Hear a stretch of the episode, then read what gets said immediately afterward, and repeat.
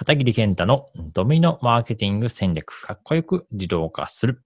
ようこそ。こちらのポッドキャストでは、えー、私、片桐健太が、まあ、このドミノマーケティング戦略、そういったあの、マーケティングのあの、コンテンツについてお話をしていきたいなと思ってます。100億円の企業を1年で作るっていう、なんかよくわかんない 目標を立ててたんですよね。結局、立てて、立て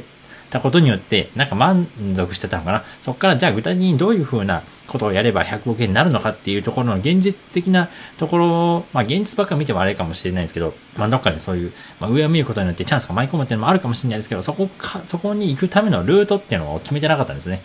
例えばまあ、今から東京行きますって言って、東京に行くためのルートって、まあ、岐阜県なんですけど、岐阜から東京に行くのって、まあ、えっと、まあ、電車、まあ、新幹線で行くのが通常だと思うんですけど、まあ、それ以外にも、まあ、車で行くとか、まあ、飛行機、あえて飛行機に乗って、まあ、マイル貯めるっていうやり方もありますよね。まあ、そういろんなやり方があると思うんですけども、それを決めてなかった。うん、行きたい行くって決めて、結局、まあ、毎日、日々の仕事に追われるみたいなことですよね。まあ、そういうことになると結局達成しない。はい、ドミノマーケティングラジオを聞いていただきましてありがとうございました。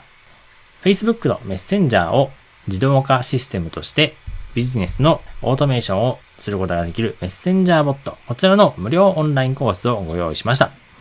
このポッドキャストの説明欄のところに無料オンラインコースを受講するための URL が貼ってありますので、そちらをクリックして、ぜひ受講してみてください。またそちらでお会いできたら幸いです。ではまた会いましょう。